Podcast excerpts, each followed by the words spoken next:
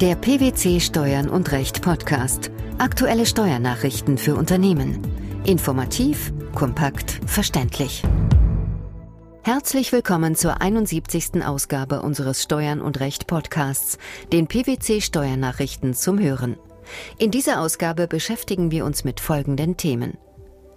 Geschäftsveräußerung im Ganzen, Erleichterung von Unternehmensübertragungen, Kreditkartenzahlung, Abflusszeitpunkt bereits mit Unterschrift des Belastungsbelegs, Vereinbarung einer Mindestlizenzgebühr, Vorsteuerabzug möglich. Häufig werden in Unternehmenskaufverträgen Wettbewerbsverbote vereinbart, die darauf abzielen, dass der Verkäufer das Wiederbetreiben eines gleichartigen Unternehmens in einem bestimmten Gebiet unterlässt. Dies soll dem Erwerber die Fortführung des übernommenen Kundenstamms gewährleisten und vor Abwerbeversuchen durch den Verkäufer schützen. Der Bundesfinanzhof hat sich nun zu der Frage geäußert, ob ein gesondert vereinbartes und vergütetes Wettbewerbsverbot als Bestandteil einer nicht steuerbaren Geschäftsveräußerung im Ganzen angesehen werden kann. Mit welchem Ergebnis? Bei dem Unternehmen, auf das sich der Kaufvertrag bezog, handelte es sich um einen ambulanten Pflegedienst. Nach dem Kaufvertrag verpflichtete sich die Verkäuferin dazu, innerhalb eines Umkreises von 100 Kilometern kein Unternehmen im Bereich der Kranken- und Altenpflege zu betreiben und die vom Käufer übernommenen Patienten nicht abzuwerben oder anderen Unternehmen zu empfehlen. Zum Ausgleich für dieses Wettbewerbsverbot wurde ein gesonderter Betrag angegeben, der laut Vertrag jedoch bereits im Gesamtkaufpreis enthalten war. Der Erwerber führte im Anschluss an den Kauf den Namen des übernommenen Unternehmens nicht fort, da er bereits einen eigenen Betrieb dieser Art besaß und mit der Übernahme sein Unternehmen vergrößern wollte. Die Übertragung des Unternehmens war unstreitig als Geschäftsveräußerung im Ganzen nicht steuerbar. Die Betriebsprüfung sah in dem gesondert vereinbarten Wettbewerbsverbot aber eine sonstige Leistung, die der Umsatzsteuer zu unterwerfen sei. Nach Auffassung des Finanzamts ist die Vertragsgestaltung ein wichtiges Merkmal, das bei der Beurteilung nicht außer Acht gelassen werden darf. Wie begründete die Behörde ihre Meinung? Entscheidend sei der Wille der Beteiligten durch eine ausdrückliche vertragliche Regelung ein Wettbewerbsverbot gegen gesondertes Entgelt zu vereinbaren. Außerdem zeige die fehlende Fortführung des Namens, dass der Unternehmenserwerb gerade nicht auf die Fortführung, sondern auf die Erweiterung und Sicherung der Marktanteile des Erwerbers gerichtet war. Gegen diese Auffassung erhob die Unternehmensverkäuferin nach erfolglosem Einspruch dann jedoch Klage beim Finanzgericht. Hatte diese Klage Erfolg? Das Finanzgericht gab der Klägerin in erster Instanz Recht. Denn entscheidend bei der Beurteilung sei, ob dem vereinbarten Wettbewerbsverbot eine eigenständige wirtschaftliche Bedeutung zukomme. Dies sei hier nicht der Fall, da das vereinbarte Verbot dem Erwerber eines ambulanten Pflegedienstes die Fortführung des Betriebs ermögliche, was die Voraussetzung für eine Geschäftsveräußerung im Ganzen sei. Daher sei das Wettbewerbsverbot als Bestandteil der Geschäftsveräußerung als nicht steuerbar zu behandeln. Wie sahen die Richter des Bundesfinanzhofs die Sache? Der BfH entschied, dass das Finanzgericht zu Recht das im Rahmen einer Geschäftsveräußerung im Ganzen vereinbarte Wettbewerbsverbot als nicht steuerbar angesehen habe. Eine Geschäftsveräußerung im Ganzen liege auch dann vor, wenn der Name des veräußerten Unternehmens nicht fortgeführt werde und wenn der Erwerb des Unternehmens auf die Erweiterung und Sicherung der Marktanteile gerichtet sei. Erforderlich sei nur, dass der Erwerber beabsichtige, den betreffenden Betrieb tatsächlich weiter zu betreiben und nicht sofort abzuwickeln.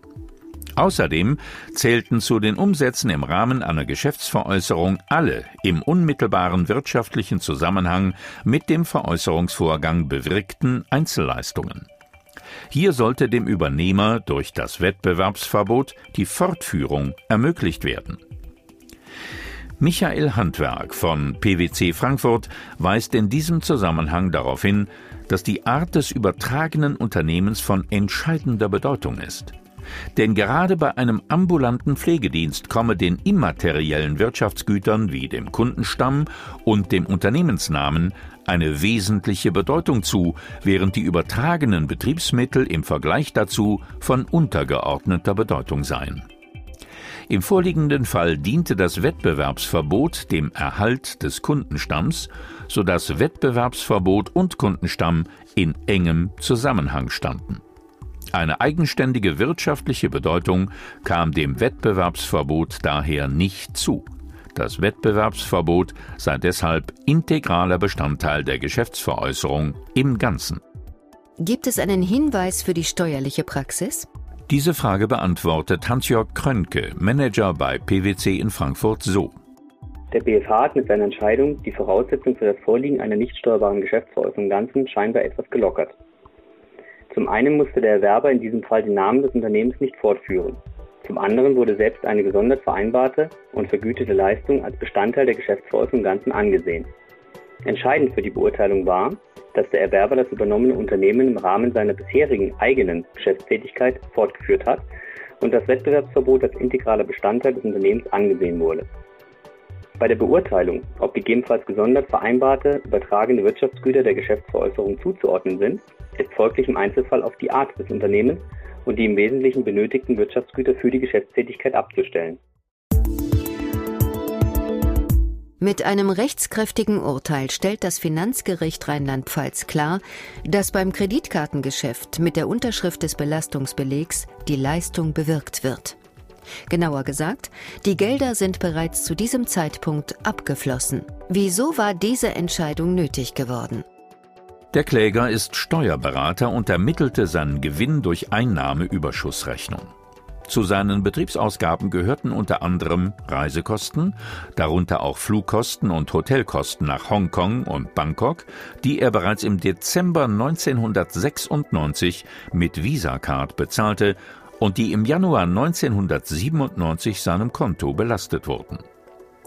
Die betreffenden Aufwendungen machte er im Rahmen seiner Einkommensteuererklärung 1997 geltend. Während im ersten Rechtsgang vor dem Bundesfinanzhof noch über die berufliche Veranlassung der Reise generell gestritten wurde, hatte sich diese Frage nun im zweiten Rechtsgang für die Entscheidungsfindung des Streitjahres 1997 als obsolet herausgestellt. Denn dem beantragten Betriebsausgabenabzug der Reisekosten stand entgegen, dass diese bereits in 1996 abgeflossen waren. Eine nachträgliche Änderung dieses Jahres dürfte in aller Regel nunmehr noch schwerlich möglich sein. Bei der Gewinnermittlung durch Einnahmenüberschussrechnung handelt es sich um eine Zufluss- und Abflussrechnung. Was heißt das? Einnahmen sind innerhalb des Kalenderjahres bezogen, in dem sie zugeflossen sind. Betriebsausgaben sind in dem Kalenderjahr abzusetzen, in dem sie geleistet worden sind. Bei der Kreditkarte fallen, wie bei der Scheckbegebung, zwar Leistungs- und Erfüllungszeitpunkt auseinander. Allerdings dient die Kreditkarte als Zahlungsmittel im bargeldlosen Zahlungsverkehr, während ihre Kreditfunktion nicht im Vordergrund steht, sondern lediglich Folge der banktechnischen Behandlung ist. Der Kreditkarteninhaber hat mit der Unterzeichnung des Abrechnungsbelegs alles Erforderliche getan, um den Leistungserfolg herbeizuführen. Deshalb fließt mit der Unterschrift und nicht etwa erst zum Zeitpunkt des späteren Rechnungsausgleichs der Betrag beim Kunden ab. Die Kreditkarte hat nach allgemeinem Verständnis bargeldersetzende Funktion. Und die kann nur gewährleistet werden, wenn sie einer Barzahlung wirtschaftlich gleichwertig ist. Anders ist es hinsichtlich des Zuflusses beim Gläubiger, der erst bei Gutschrift durch das Kreditkartenunternehmen eintritt und insoweit nicht korrespondierend ist zum Abflussprinzip. Eine wirtschaftliche Verfügungsmacht des Empfängers ist durch den Abflusszeitpunkt nicht zwingend. Die Vereinbarung von Mindestlizenzgebühren kann zu Teilleistungen führen, die auch ohne Entgeltentrichtung zum Vorsteuerabzug berechtigen, wenn eine entsprechende Rechnung vorliegt. Zu diesem Ergebnis kommt der Bundesfinanzhof in einem Urteil. Worum ging es im verhandelten Fall? Im Streitfall ging es um einen Lizenzvertrag für ein Patent. Die Lizenzgebühr war in Abhängigkeit von der kumulierten Anzahl der verkauften Vertragsgegenstände zu entrichten, wobei zusätzlich eine Mindestlizenzgebühr vereinbart wurde.